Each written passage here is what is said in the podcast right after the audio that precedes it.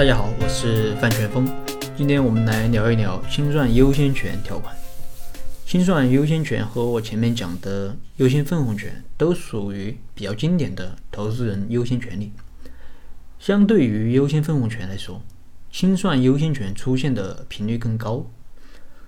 那么，清算优先权也可以叫做优先清算权。顾名思义，就是在公司发生清算事件的情况下。投资人有权优先获得清算收益的权利。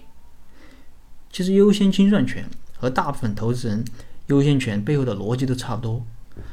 投资人他愿意投资一家公司，投资一家创业公司，愿意给这个创业公司高的估值，主要原因肯定是看好这家公司未来的一个发展。如果未来能够上市，那么投资人将会获得非常可观的收益。但现实往往是不尽如人意的。呃，应该说，绝大部分公司它都上不了市，啊，至少有一半以上的都无法实现自己在 PPT 里面描绘的企业未来，还有很多呢就会被，还有很多都会被市场淘汰。如果最终被淘汰，那么极有可能会面临清算注销的局面。但在公司清算的时候，它并不是按照公司的估值来清算，而是按照公司的资产来清算。可能对于一些重资产的企业，比如说制造业，它的资产还是比较多的，可能它清算的话，对投资人的权益呢还有一定保证。但就算是资产比较多，可能机器设备也会面临处置困难的问题。我前几年接了一个接触过一个天然气加工企业的资产处置，那么它的机器设备购买的价格是一台就高达几亿元。但是有价无市，虽然表面上看起来账面价值很高，嗯，但根本就没有人愿意接手。而对于一些轻资产的公司，比如说互联网企业、培训机构等等，它的资产可能就更少。那么这些资产的价值和当初投资人投资时的估值，可能就是一个天上一个地下，完全不可同日而语。如果此时投资人没有优先清算权，那么，公司清算后的剩余财产将会按照股东的持股比例进行分配。对于投资人来说，别说投资收益了，可能连本金都收不回来。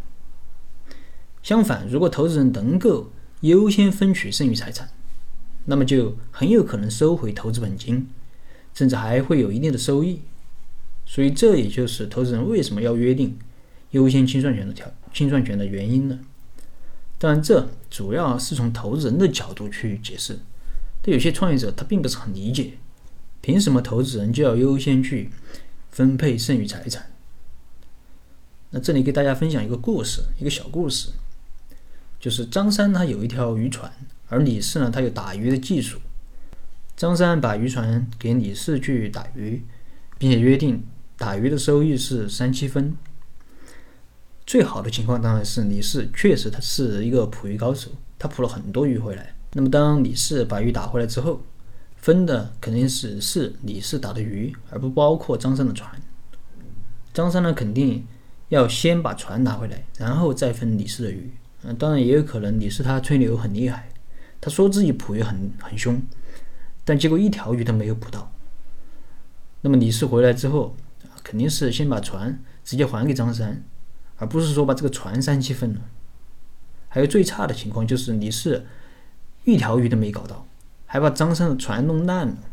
那么张三他只有自认倒霉，而李四却没有任何财产上的损失。当然，如果张三和李四提前约定好，如果船烂了怎么赔，那么可以按照约定的方式来赔。在这个故事中，张三他就好比投资人，而李四就好比创业者。而优先清算权就是帮助投资人张三把船拿回来的约定。如果没有清算优先权，可能张三他就拿不回来这条船，他还得和李四一起分这个船的剩余价值。有朋友说你举的这个例子啊让我觉得股权投资它有点像债权。确实，我认为其实很多投资条款都是让股权在某种意义上具有债权一样的性质。好了，这一期的内容就简单的给大家分享到这儿。